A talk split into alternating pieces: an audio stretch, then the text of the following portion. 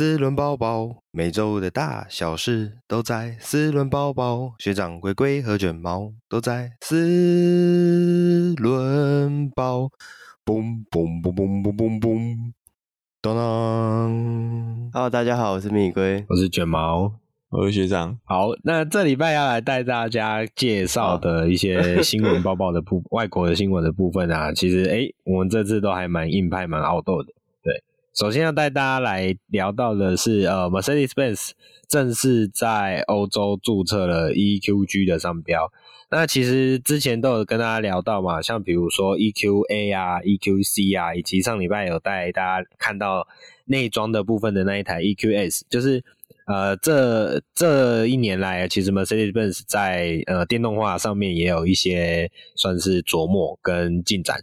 对，那目前最新的消息就是。在欧洲欧盟的智慧财产局部分呢、已经有媒体发现了，就是 Mercedes-Benz 正式注册 EQG 五八零和 EQG 五六零等商标。那从这个名字 EQG，我们就可以很直觉的联想到，其实这就是代表呃 Mercedes-Benz 的越野越野品牌的呃，应该说 Mercedes-Benz 这个品牌里面的越野代表 G-Class 已经准备要做电动化了。对，这个消息一出，其实是蛮振奋人心的啊，对啊，那 G-Class 这台车其实算是 Mercedes-Benz 品牌里面蛮指标性的一个产品。对，那它其实有，我记得它是有经历过几代的变化，但是这几代的，应该说几代的眼镜，但是这几代眼镜之下，其实它的外观整体外观并没有很呃明显的差异。嗯，真的可以，呃，我们就可以知道它这个这一台车其实有多经典。你说它有多经典，它就有多经典。对，那这这次的电动化消息一出，其实就是诶、欸，让蛮多人都兴奋的啦。那这一台推出以后，可能直接的对手，我现在目前想到的大概就是那个之前有跟大家聊过的，就是 EV 版的悍马，对，电动版的悍马。嗯、对，那电动版悍马其实之前聊的时候，它是皮卡版本。那其实最近也有消息，就是要推出 SUV 版本的。对啊，那所谓的 SUV 版本其实就是像有点像 G Class 这样，是全车身的，就是它没有尾箱的设计。对啊，那除了这一台之外的话，呃，特斯拉的特斯拉的 Cybertruck 有有算吗？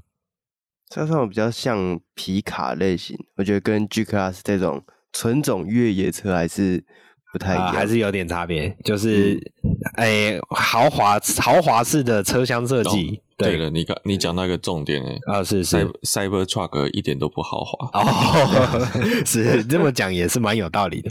对，它的卖点一向就不是豪华，嗯，它的卖点是防弹玻璃。哎哎，一敲就破，一敲就破的防弹玻璃。对，对我我刚刚还想到另外一台车是那个是那个 Rivian。哦，是是是是那个 R1T，然后就是 Amazon 说买了几万台，已经预购几万台那一台，是是是，不过到现在还没看到开始卖啦，所以啊，这个可能还不算正式对手。对啊，好像还没有实际的上市啊，所以我们还是可以再继续观察一下。好的，那接下来下一台，诶，我们既然提到了硬派的车辆啊，那下一台我们要来聊的是 Hilux。丰田的 Hilux，呃，这个消息是来自捷克国防部在 Twitter 上面的推文，宣布说，日本丰田，也就是我们熟知的 Toyota，他们所推出的 Hilux Pickup 其实已经正式通过了捷克军方的驾驶测试，并且会尽速的展开部队换装，以为了替换冷战时期由前苏联所制造的 UAZ 四六九轻型多用途战术轮车。那捷克军方其实之后有计划要采购大约一千两百辆的五人座头台 Hilux 作为新一代的轻型战术轮车，并且会由捷克的 Glomex MS 公司在捷克当地做所谓的军规版本的生产。那捷克军队啊，目前使用的轻型战术轮车，除了刚刚有提到的 UAZ 四六九之外呢，其实还有呃，大家可能会比较熟悉的就是 Land Rover 早期版本的 Defender 以及 Discovery 这两台车，对啊，那之后会转由 Hilux，也就是我们熟知的日系皮卡，哎、欸，这个大大概就是哎、欸，英国车真的不好修哦，这不好讲，不好讲。好。那这其实 Hilux 这一台啊，我相信可能有在看一些军事电影啊，或者是有在关注一些军事消息的，其实都很清楚啊。因为 Hilux 这台车其实早就通过了，我讲非洲啊、中东地区的呃，甚至是南美洲，对对对，一些实战测试应该是蛮。蛮常见的啦，对吧？就是一台小 Hilux 小小货车，然后就一些武装分子有没有？像是不管是当运兵车也好啊，或是诶呃轻重机具啊，甚至一些重型武器啊，对吧？直接带着带着跑，不管是机呃战术机动啊，或是怎么样的，其实都很好用。诶再加上它又是日本车，对，好修好整理，对对对，所以它还是蛮有具有它的价值性，是啊。对，而且通过这个 Top Gear 的测试，我不知道你有没有看过那一集，就是他们把这车从放在那个要倒塌大楼上面掉下来，都还能发动啊。哦，好像有，好像有印象。对，然后再把它丢到水，诶，海水里面泡了一整晚，然后再把它弄一弄，还是可以发动。是，对，那真的是蛮厉害的，对啊。诶，我记得这台车在台湾这边是有贩售的嘛，对不对？有，对对对，所以如果哎想要开军车在路上，哎一想那种哎享受那种尊爵的感觉的话，哎是其实还蛮有机会的。那就弄个军绿色烤漆啊！哦，对对对对，迷或者是迷彩数位迷彩绿，对对对对对。而且现在贴膜很方便嘛，其实就是哎你去贴个膜，贴个迷彩在身上，然后到时候也不太会影响到本身的漆面。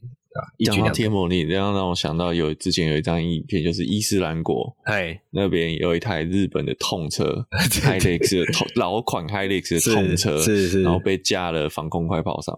痛着，那他痛痛什么在上面？就是痛日本动漫 啊，太神了，太神了。然后后面后斗上面放了防空快炮，是痛那个超科学电磁炮这样子。哎，没有，就是看着照片上什么空之境界，反正我觉得应该。就是那种二手车流过去哦，有可能，对对对，有可能，有可能，对，这也蛮酷的，对对，诶、欸，打仗还可以兼具一点情趣。他不是说的那个有人就恶搞 Helix 衍生族，就是后后头可以放机关枪、八足卡、对空机炮、R R RPG，还有反正无坐力反战车炮都可以上然后，还有人把那个七十公里火箭加上去，是是是，哎，真的我发觉中东还蛮强的，对。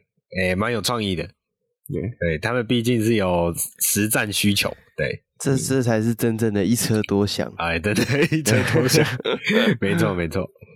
好，那我们再继续带大家来看下一台。那既然讲到了皮卡的部分嘛，呃，我们来继续。哎，就是我们今天都聊比较越野硬汉的东西啊，对啊，所以接下来这一台要带大家来看到的是 Subaru 的 Outback。那 Subaru Outback 我记得是近日要在台湾推，不是推推出来，要正式上市的那个改款的部分嘛，印象中，嗯，对。那除了在台湾的上市消息之外呢，其实在美国这边，美国市场发表了。所谓的 Subaru Outback Wilderness 的算是越野特试车，但是其实之前也有讲说原厂不认为这个是算特试车啦吧，其实有点像是把它算是副品牌的消息的那种感觉。那我们就来大家来看在这台 Outback Wilderness 的这个越野版，它其实就是呃一般的 Outback，但是它整体的外观上面有一些更为粗壮跟更为呃粗犷版本的那个。外观套件，那除了外观套件之外呢，其实它是有更加实际的越野的设计变化。比如说，它配上了新的，不是，不是配上了 Yokohama Geolander 的全地形越野台，就是我们俗称的那种胖胖台。对，它就不是一般的那种诶、嗯欸、休旅车 CUV 的都市台。对。另外呢，它的整个车车体的车架也有更相应的抬高，对，所以它的底盘也有点算是重新设计跟重新调教。然后除此之外，也有一些像是车头啊、车尾啊，然后还有一些行李架啊，都跟原本的版本有不一样的设计。原厂的部分呢，号称这并不是一台单纯的特试车。因为它就像刚刚提到，它在底盘的车架高度上面有去做调整，所以它的进入角、离去角以及跨越角，其实都比原本的设计有着更更高、更符合所谓越野使用的设计导向。对啊，然后甚至是呃，它的所谓的 CVT 无段变速系统也有去经过重新的调教，跟一般版本的也不太一样。它的中传比呃从四点一一比一更改为四点四四比一，也就是说，它大概在两千 RPM 的转速下就可以发挥最大扭力，那也增进一步的增进了大概百分之四十八的爬爬坡能力。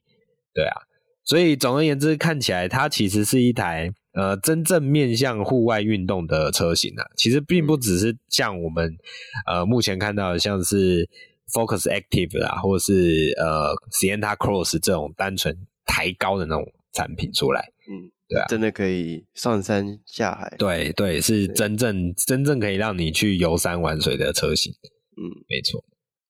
好，接下来下一台，因为讲到了 Subaru，其实也有一个比较。有关关联的，就是国外新一代的 Toyota GR 八六正式发表了。那这台 Toyota 的 GR 八六啊，它其实是跟 Subaru 的 BRZ 算是呃双生车嘛。对，嗯、那其实就有点像是之前的 Toyota Supra 之于那个 BMW 的 Z Z4 Z4 Z4 是。嗯那这一台 Toyota 的 G R 八六啊，其实它跟刚刚有提到，因为它跟 BRZ 是双生车，所以他们其实是搭载了同一款二点四升水平对卧的四缸引擎，对，然后最大马力大约可以来到两百三十五匹，那也是提升了很多所谓的超驾乐趣，因为这毕竟是一台 GR 版本的车子，对，它的呃企图心其实更为强烈一些。好。那它的外形上呢，跟 BRZ 是有些相似，但是也有一些明显的区别。对，例如说，呃，它其实采用了 GR 车系招牌的大面积方形进气格栅。这个进气大面积方形进气格栅，其实大家最近应该都会有印象，就是之前有跟大家聊过的 GR Yaris 的部分有类似的设计。对，然后也采用了运动化的网状格。呃，网格状设计啊，然后进气孔也相较于 BRZ 会更有一些侵略感，对吧？这个外形上面，呃，这两位觉得这两台双生车有哪一个比较喜欢吗？在外形上的话，我比较喜觉得 BRZ 的外观好看一点，车头哦，车尾差不多，哦，车尾差不多，呵呵，车头的部分是哪边有差异感？就下呃下气坝吧。哦，下气坝哦，这样我这边看起来，它的那个 BRZ 的下气坝其实是呃线条的立体感感觉比较明显呐，因为它它是有点像是类似六角形那种风格嘛，但是在、哦、呃，你我我觉得八六比较像鲶鱼哦，八六哦有，哎、欸、有，而且它旁边那两个进气条，对啊，对，又有。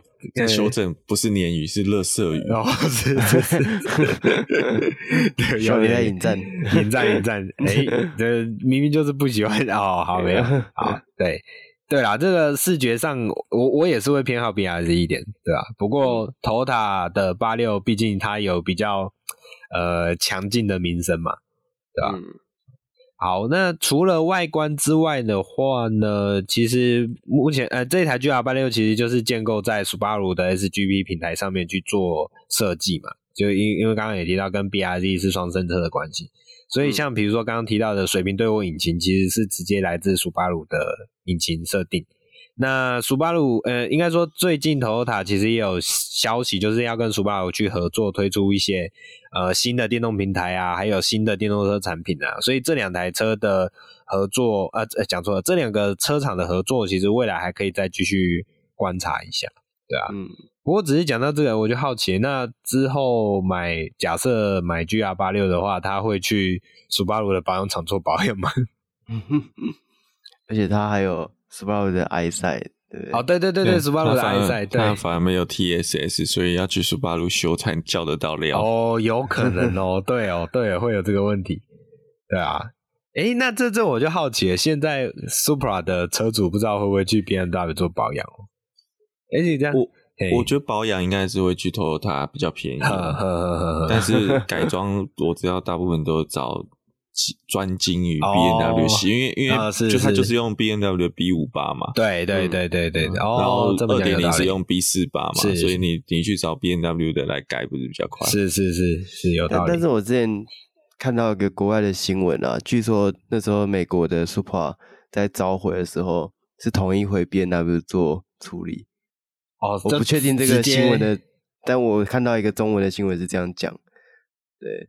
所以我觉得蛮蛮特别的，你看那个召回其实蛮，他是换了一个好像是安安全带扣还是什么东西，就是他把整个脚架给换掉了。嗯，对对对，可能那个零件真的是你要从头来，对，你要从头那边叫可能还比较困难。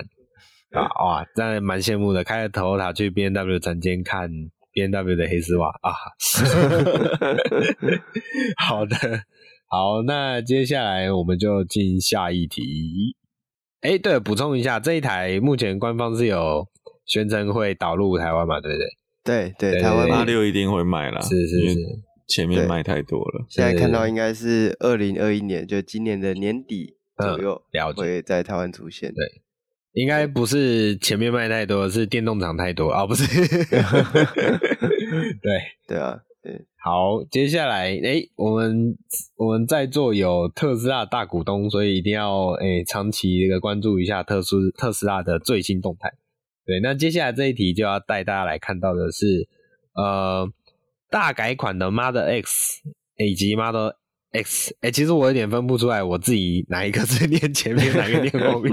对，总而言之，就是 Model S 与 Model X 这两台车，之前有跟大家聊过，它要推出所谓的大改款，那主要是在内装的部分有比较明显的变化嘛，比如说新的中控台，还有那个新的方向盘设计，这两个部分，我印象中，对。那最近有消息是传出，其实这两台车到现在一台车都还没有交出来。就是有量产卡关的这个状况出现，对，嗯，其实目前看到的讯息就是，在台湾是收不到车嘛，嗯，是、哦、都没有车到港，是是是。再就是美国那边似乎有交车延迟，被被告知交车延迟的状况，是是。那嗯，所以另外一个也就之前聊到那个无尾熊方向盘啊，对对对，好像在美国目前。也还就是看到的是，可能是类似那种叫做验证车吧。哦，呵呵呵，传统的，诶、欸，所以说是还没开始，国外是还没开始交车吗？还是有交车，只是方向盘并没有使用？不确定，因为路上有看到车，嗯，但是看到的是圆的方向盘。哦，是是是，我觉得可能是因为适逢改款，所以还在调良率吧。呃，不知道跟最近大排长龙有没有关系？应该。哎、欸，不知道，不知道，是好不在长龙上，也在其他船上。哦，有可能，有可能，对啊。那其实这个消息出来的时候，好像也是有影响到特斯拉的股价。所以，像在七日，四月七日的时候，其实收盘有下跌了将近三趴。对，哎、欸，这个三趴对大股东不晓得您有什么样的？见解，我已经雷够了，雷够了，雷雷够这样子，放着吧，好好，不要去想它。是是是，好，那目前估计，呃，Model S Long Range 以及 Model S Plaid Plaid 是不是？还是 Plaid？哦 Play Play 的版，Model S Plaid 版这两个版本的交付时间会推迟十到十四周。而 Model X 则是预估交货的时间会落在五月到七月，就总而言之都是有订单上的延误啦，对啊，所以这个之后，其实 Model 呃，应该说特斯拉的车子啊，一直以来在所谓的生产上都呃蛮常见到一些问题，不管是呃组装公差也好啊，或者是呃产品状况推迟也好啊，然后工厂的呃一些内部的。问题也好啊，对吧、这个一直以来都有在特斯拉上面发生的，因为毕竟不是所谓的传统车厂，算是新的造车企业，所以会有这些消息的话，其实可能大家也已经习惯习惯了啦，对吧、啊？嗯、就像刚刚我们大股东说，他已经雷够了这样子。对对对，基本上买特斯拉，你如果看到什么门缝没有对齐啊，然后那个。那个呃那个左右踏板不对，就你可能装到 Model 三装到 Model Y 的啊，恭喜你买到正版，你没有买到盗版。哦、是是 目前好像也没有盗版特斯拉版。好，呃，就就有可能山寨之类的，哦，是是是，总总而言之，信心更增加了。对，对，没有错。好，好，那既然聊到了特斯拉，其实可以再跟大家带一个消息新闻，对，就是呃，特斯拉宣称新增的所谓的空气品质指数功能，那在新版的 Model X 以及 Model X，也就是刚刚讲的算是改款之后的啦，在新款的这两台车上面会导入。那这个所谓的呃空气品质指数功能呢，其实就是在中控台的上面会有安排一个三组数字，那这三组数字里面分别会显示所谓的空气品质、车外温度以及车内温度，然后。空气品质的这个数字呢，是用一个橘黄色的小圆球以及数字去做显示。哎，AQI 空气指数啊，我们其实蛮常找的。那我跟因为这其实我觉得这个新新闻也算是，因为我们台湾还没有看到车嘛，是是，所以不知道台湾到时候会不会有。是是。不过在车内标空气指数，标车外的空气指数是蛮有趣的。是是是是。那另外就是，其实我个人觉得。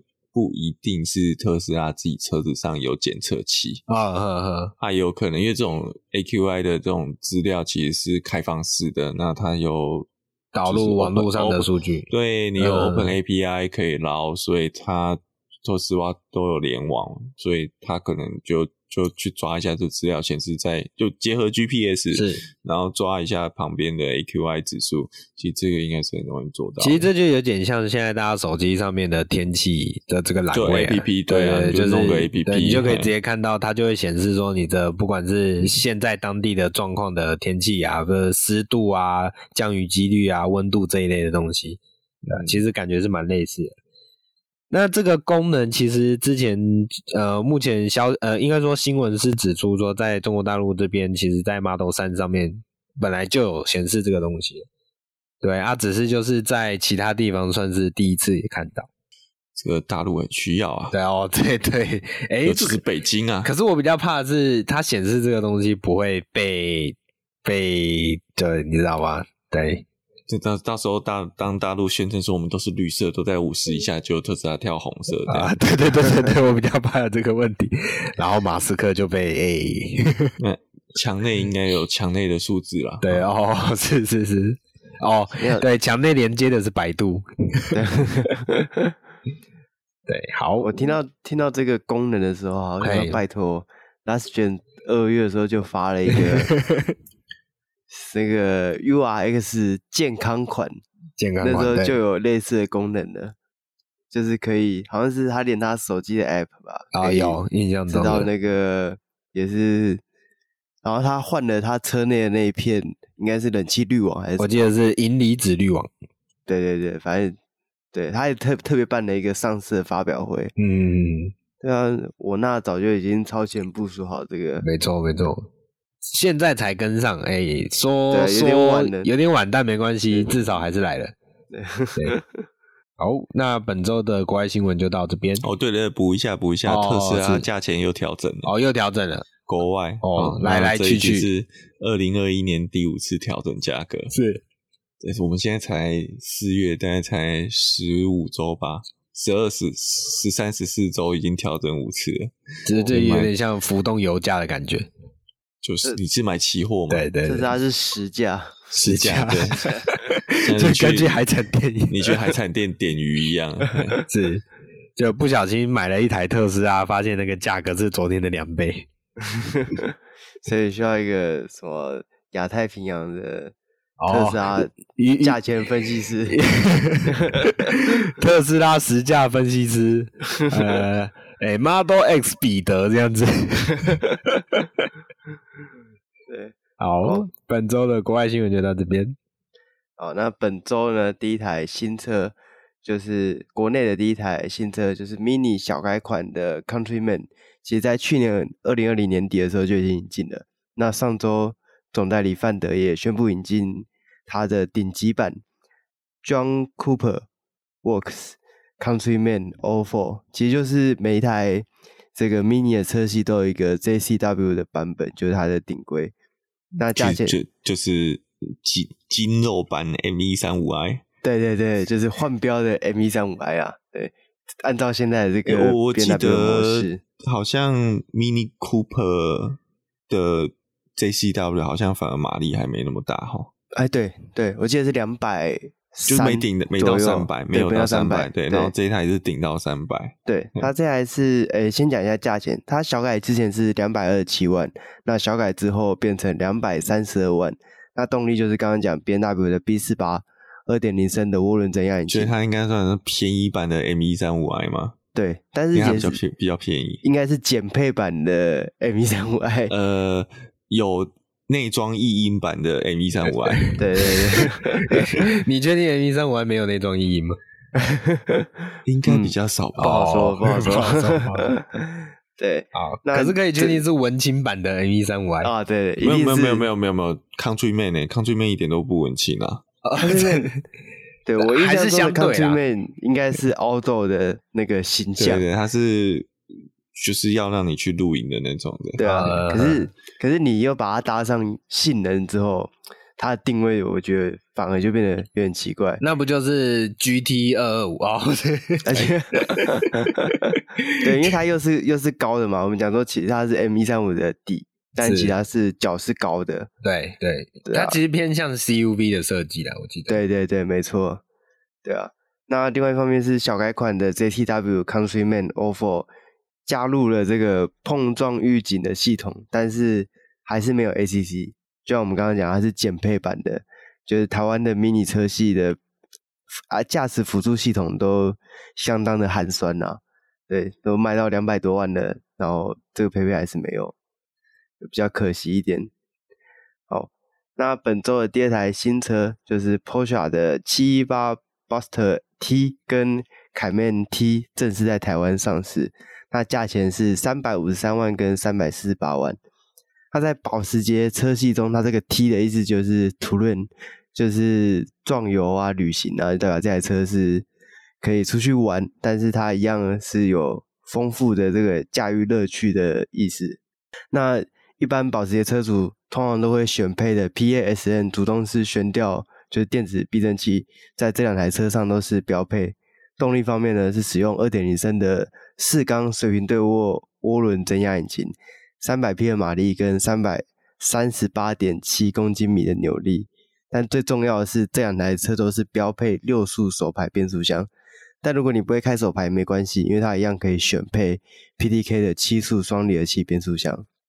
那比较特别，就这两台车比较特别的一点是，它因为为了平衡，它多安装了一个汽油过滤器的多余重量，它把中间的中控的娱乐系统拿掉了，所以如果你买车没有没有选配娱乐系统的话，你就会得到一台中间是没有音响的这个七八，我觉得是还蛮 蛮特别的。那时候会说，呃，买保时捷是要来听引擎声的，对，没有在听音乐的，对对，所以所以它是没有没有音响主机吗？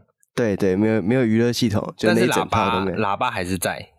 喇叭我猜应该也是拔掉的，啊，因为它都没有那个。对，但但是但是，如果想要安装的车主可以免费选配回来，所以我应该是觉得应应该是没有人不选的，啊。嗯嗯嗯，对，他应该就只是一个想要宣示说，哎，我们保时捷为了这个车辆配重是考虑到连音响的重量我们都算进去的。嗯嗯嗯嗯，对，蛮蛮蛮神奇，对，蛮特别的。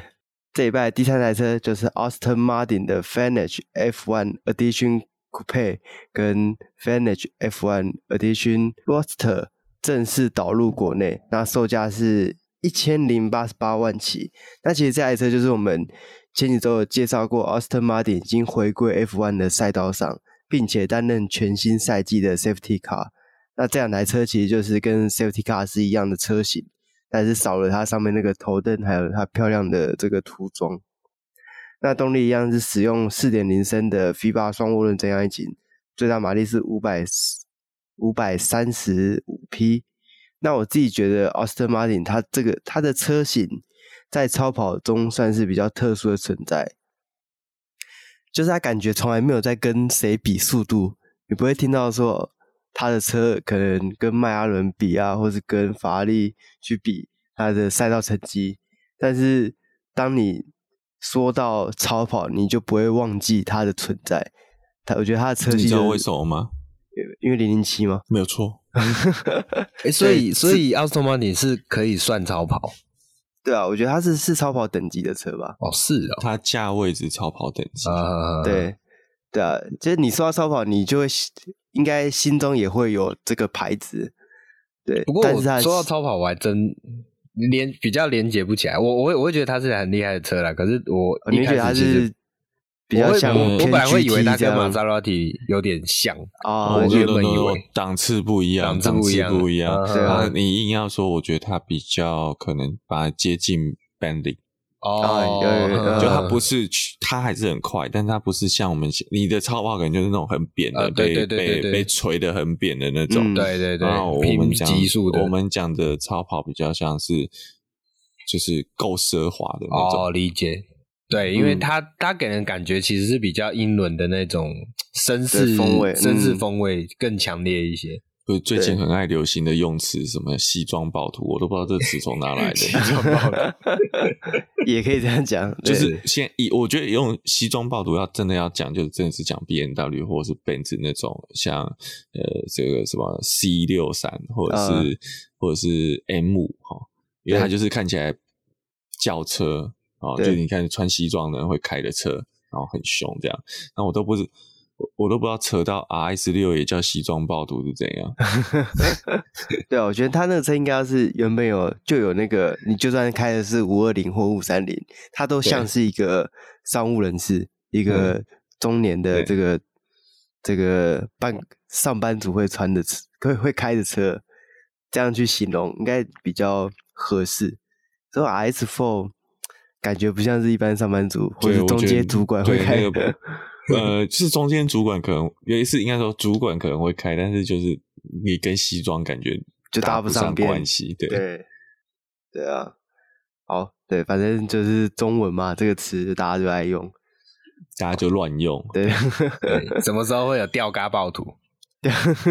吊嘎暴徒一直都有啊，对，一直都有，那不就是 C 三百？对。好，那接下来我们就来看一下电车。那上礼拜有一台很可爱的这个电动车在台湾发表了，就来自意大利的菲亚特五百一，已经正式有这个 PIT 国际公布接单价钱。那目前是会有三个车型，分别是一百五十五点八万的三门款，一百六十八点八的三加一，跟一百九十八点八的敞篷版。那三加一就是我们之前有说到，它在我记得是副驾这一边的门，它有多一个小对开的小门。那它的设计其实就跟 Mini 的上一代的 Clubman 有一样的设计。那动力方面，五百一是采用四十二千瓦小时的电池组，搭配单颗的电动马达。那整它整个马力最大马力是一百一十八匹。然后官方的数据是零百加速是九秒，最高时速是一百五十公里，然后续航里程是三百二十公里左右。那我觉得以这个规格来讲，应该在台湾的电动车，它应该是跟 Lift 算是同级吧，就是比较不追求、不讲速度、不讲性能的这种都市代步的车。你说你上的 Lift 吗？对啊，对啊。价钱也比较接近吧？价钱，利福不是也要一百五十万吗？对啊我，我记得差不多这个价格。对，所以你看，这台跟利福比，我会买五百一。我那的 S 三也是一百五十万。我那 S 三有卖吗？呃，我认认真说，如果一百五十万，我应该会加个十万去买 Model 三 S 啊。你是说，即便是菲菲亚特五百比较下来？菲亚特五百使用上要很有爱哦，对了，真的，对，对啊，对啊，因为菲亚特在台湾版就已经是冷门车款了。那我觉得，你看 PIT 就已经不是总代理了，他还愿意引进电动版的五百一，我觉得还算是就很有心啊。对啊，就是真心热爱这个品牌。真心，而且真心对环境有所贡献。对对对，因为我我不确定它这个这个充电应该是公规啊，那不就是就充的超慢的吗？对，就不知道最后，因为现在还没有实车上路，都还在认证当中。是，那就等之后，如果真的有人买的话，我们再来看一下，或者看有没有机会可以试驾一下，看一下这台车到底有什么有趣的地方。是。好，那接下来呢，就是 GR Yaris，我们要来聊。上礼拜已经有提到，就是水货商有，诶，我忘记上礼拜有没有讲到，反正就是我看到水货商接一百八十八万的这个接单价钱。那本周很快就听到和泰汽车也公布了 GR a r i s 的正式接单价钱，就是一百八十五万，然后首批限量三十台。那上其实上礼拜看到水货商卖一八八的时候，大概就知道他们有听到总代理要接单的价钱是低于这个售价的。果然，这礼拜就看到总代理开出了一百八十五万的价钱，就比之前谣传的两百万还要再低。那其实我们诶、前几个礼拜都已经讲过很多次这台暴力亚瑞斯，那就不在规格数据上多多介绍。不过比较特别的是，在接单传出的隔天，和泰汽车就已经再次发声明说，已经接到了三百张三百张以上的订单。所以我相信，这样子的手排性能车一定有它的市场。那就在总代理要怎么引进它的规格啊，跟定价到底能不能达到这个，诶、欸，想买的人买得起的这个这个区间呐？我觉得，对啊。哎、欸，不过以性能车来说，三百张订单订单是不是算多啊？我觉得以这种冷门的车来讲，算多啊，算多。嗯嗯。不过因为就像前面讲，前之前就聊了，它它市场上没有任何的。同级车可选，直接竞品太少了。对，对，就是你要想说，哎、欸，三百万，哎、欸，不，一百八十五万好了，你要买四传，然后买先辈短轴距，对，最最后他是首排，嗯、我看更更没有车。嗯嗯，对啊，对，之哎之之前可能勉强还说一个奥迪的 S One，S One 算是差不多的车，嗯、但是现在没有了。嗯，对，所以其实这样子，而且它又是一个 WRC 的厂车，直接量产化的这个概念，大家觉得对这个车，我觉得是应该是很感兴趣啦。嗯嗯嗯，果然出手牌真的有人买，而且还不少人买。对，我们就看接下来真的引进台湾之后，市场上就跟你讲，那三百台全部都是驾训班买的，有有有有有有，有买买不到车。终于有手牌的 Toyota 车了，赶快买！对，取代那个以前的 Tercel。对对对对。那我要再去考一次。对对对对，再回去考一次驾训班。好，好，那本周的新闻就到这边结束。那喜欢我们的朋友，记得按赞、订阅、分享。那有什么想要跟我们聊的，可以在任何平台留言告诉我们。那我们下回再见，拜拜，拜拜。